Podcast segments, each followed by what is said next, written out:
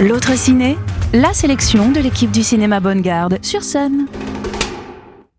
Bonsoir et bienvenue sur scène. Bonsoir. Bonsoir. Bonsoir. Ce soir, dans la chronique L'autre ciné, on va vous parler de plusieurs films qui sont sortis cette dernière semaine. Bâtiment 5, qui est sorti il y a deux semaines, et Les Trois Mousquetaires, Milady et Wonka, qui sont sortis la semaine dernière. Et on commence donc par un film qui est sorti il y a deux semaines, et c'est toi, Diane, qui nous en parle. C'est Bâtiment 5. Oui, le dernier film de Lajli, qu'on pourrait presque considérer un peu comme un film de Noël, sachant que ça se passe euh, à Noël. Euh, voilà. en fait, du coup, l'histoire de Bâtiment 5, c'est l'histoire de Abby, qui est une jeune femme qui vit du coup dans un, énorme euh, bâtisse, je sais pas, on dirait d'une quinzaine d'étages. Et ce bâtiment va probablement être détruit.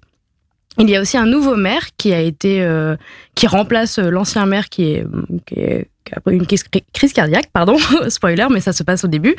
Et du coup, c'est un nouveau maire qui n'a pas été élu, qui va un peu prendre la place d'un nouveau petit chef, un petit chef qui prend très au sérieux son rôle, mais qui aime aussi beaucoup le côté, euh, il a beaucoup de pouvoir, il peut envoyer la police quand il veut, euh, voilà, donc c'est un peu assez tendu comme film, et voilà, et justement, on suit du coup euh, Abby qui vit dans ce bâtiment, le bâtiment 5, et comment elle va se battre pour que son bâtiment ne soit pas détruit, parce que les habitants, ça fait longtemps qu'ils vivent là, enfin, c'est toute leur vie et tout ça, et du coup, ça va être un peu la tension entre cette jeune femme, ce nouveau maire, euh, la police. On pourrait penser que c'est un film assez cliché, mais comme c'est fait par une personne qui a vécu euh, lui-même, je pense, dans un, enfin, dans les, je crois que ça se passe à Seine-Saint-Denis, enfin, du coup, dans des quartiers, euh, justement, qu'on pourrait dire un peu tendus et tout ça. Genre, la personne est bien concernée.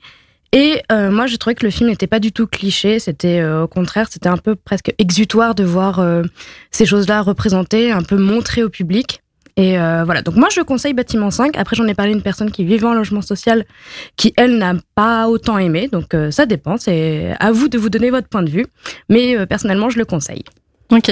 Et donc c'est Ladjli qui l'a réalisé. Donc c'est celui qui avait réalisé les, les Misérables. C'est ça. il y a quelques années, qui avait gagné de nombreux prix et qui avait été justement euh, récompensé aussi pour sa, fidélité par rapport à, la situation dans les banlieues, si je me souviens bien. Et euh, voilà, il y a souvent, il y a deux, trois des mêmes acteurs de des Misérables qui jouent euh, dans Bâtiment 5. Voilà, donc. oui, donc c'est un peu une suite logique aussi du reste de sa filmographie. C'est ça. Mm. Ok. Une continuité. Voilà, bah on passe pas forcément un moment très joyeux, mais un moment intéressant. Les acteurs sont très bons. Il y a un acteur qui joue un jeune, enfin un ami de euh, Abby, euh, du coup la jeune femme principale, euh, qui est très très bon et je crois que c'est son premier film. Du coup, enfin parce que j'ai pas vu d'autres filmographies et il était vraiment très très bon, très prenant. on a vraiment de la compassion par rapport à son personnage qui pourtant est un personnage assez en colère et, justement il y a un peu tout un débat entre cette jeune femme et ce jeune garçon au niveau de la politique et tout ça où elle dit ben oui il faut qu'on s'implique dans la politique c'est important et lui il est un peu en colère, en mode bah non, ils en ont rien à foutre de nous et tout ça. Donc, euh, il a envoyé, il a envie de hmm. tout envoyer balser. C'est ça, exactement. Donc c'est un, un, bon débat. On comprend les deux côtés. On, enfin voilà, c'est Ouais, moi j'ai bien aimé un bon film. Hein. ok, pas très joyeux, mais.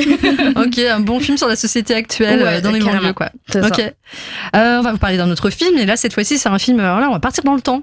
Ça se passe. on en voit tout du temps d'Alexandre Dumas.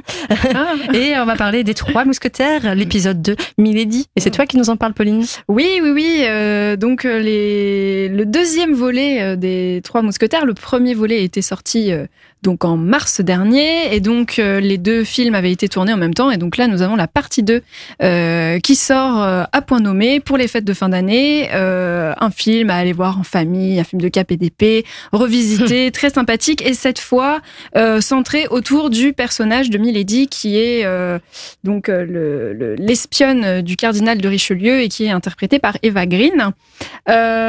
J'ai trouvé que c'était un deuxième volet bien, bien en dessous du premier euh, peut-être qu'il y a aussi l'effet de surprise un peu moins important dans ce deuxième volet. Voilà, euh, le premier, euh, on est plongé dans l'univers, on rencontre les personnages, mm. c'est très épique, très cinématographique. Le deuxième aussi, mais le, le deuxième est un peu plus compliqué à suivre, je dirais. Ça va très très vite. Il y a beaucoup de personnages comme dans le premier, mais c'est plus brouillon, c'est mm. plus fouillis.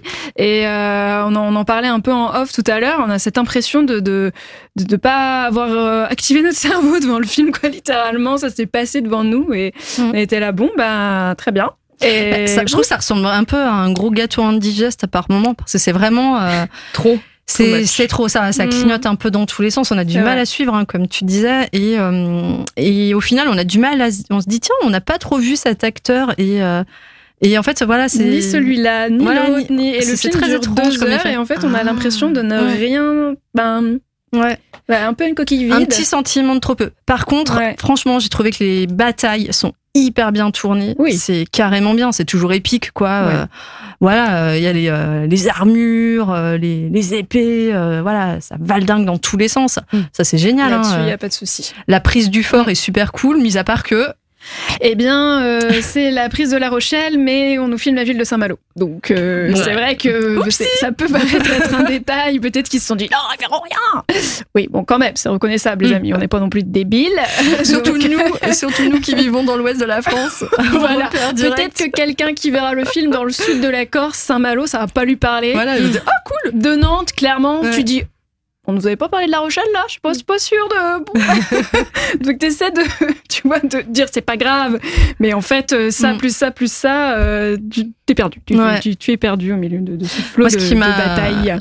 J'aurais aimé aussi voir un peu plus le personnage de Milady, euh, parce qu'on nous, on nous voit un épisode qui s'appelle Milady, Bah oui. et euh, j'aurais bien aimé en découvrir plus. Et là, je trouve qu'elle est vraiment juste esquissée, toujours traitée un peu en façade. Et j'aurais aimé en savoir plus vraiment sur elle, ses motivations. Et voilà, ça, on le sait pas en fait au final. Et c'est, dommage. Oui, et puis c'est un personnage féminin qu'on nous vend comme voilà une héroïne, euh, une femme badass comme on dit dans le dans le milieu du cinéma, mais euh, elle est quand même pleine de clichés quoi. Bah, on dirait cliché. presque une succube là. Franchement, euh, elle est vraiment, c'est trop quoi. C'est- ouais, je, je, je, je m'attendais à ce que ce soit plus radical dans la construction du personnage et euh, Mm. dans, dans ce qu'on y met quoi. Ouais. Donc euh, voilà, un peu un peu déçu. C'est vrai que bon, euh, c'est Mm. Peut-être que le troisième sera bien du coup. Mieux. On verra le. le On croise les doigts. On, croise les doigts. euh, après, voilà, ça reste des. des ça reste quand même un bon divertissement. un bon Moi perso, j'ai pensé euh, passer un bon moment, moins que la dernière fois, mais euh, c'était plutôt chouette. hein. Ouais, voilà. Puis je- on disait qu'on n'avait pas vu assez Milady, qu'on n'a pas vu assez François Civil et c'est un peu dommage aussi. En fait, on a assez peu vu les acteurs. Genre Genre réaction. Ah mon dieu Et encore moins euh, Pio Marmaille. C'est vrai. Mm. Et pourtant, euh, ces quelques rares apparitions dans le film sont à crever de rire. Enfin, moi, en tout cas, je suis très sensible à Mm. son humour, donc du coup, j'ai beaucoup rigolé. Mais voilà, bon, tout ça, ça fait un peu un, un effet. euh, Mm. mais vous passerez quand même un bon moment. Ouais, carrément. Euh, pour passer un bon moment, euh, on, on va vous parler d'un autre film qui est justement sorti la même semaine, qui est sorti la semaine dernière. C'est Wonka.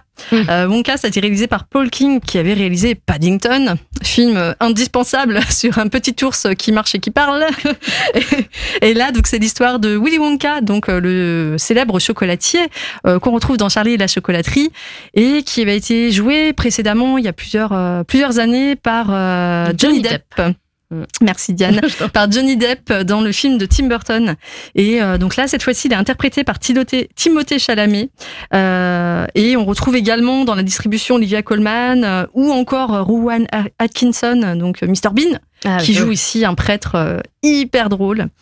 Voilà, donc c'est un film vraiment estampillé famille que j'ai adoré. J'ai passé un excellent moment devant ce film. Euh, c'est très coloré, c'est un petit bonbon qu'on savoure. Je m'attendais pas à ça, mais c'est une comédie musicale. Euh, enfin, par moment, il y a des passages chantés, donc là, je me suis dit, ah là là, ça va pas le faire. Et en fait, euh, je me suis laissée porter. Et euh, il y a des chansons que je chantonne encore parfois dans ma tête, qui, qui restent bien dans la tête. Euh, les personnages sont très drôles, euh, les situations sont toujours très drôles. Euh, c'est visuellement c'est bien filmé, les décors sont chouettes, euh, les personnages sont bien construits, bien écrits.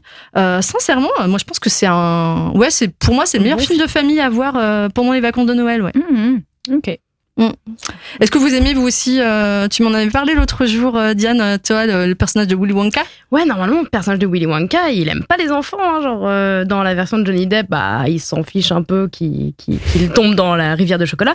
Mais surtout dans l'original des années 80, je crois, même peut-être avant, le Willy Wonka n'aime vraiment pas les enfants et tout ça. Il est encore plus odieux et tout ça. Donc c'est pas que j'étais presque surprise de voir Timothée Chalamet qui, lui, est très oh oui, joie Ah bah- et bonheur. Ah bah là, il est, il est gracieux, gracieux, il fait des petits pas de danse, il a sa petite mèche folle.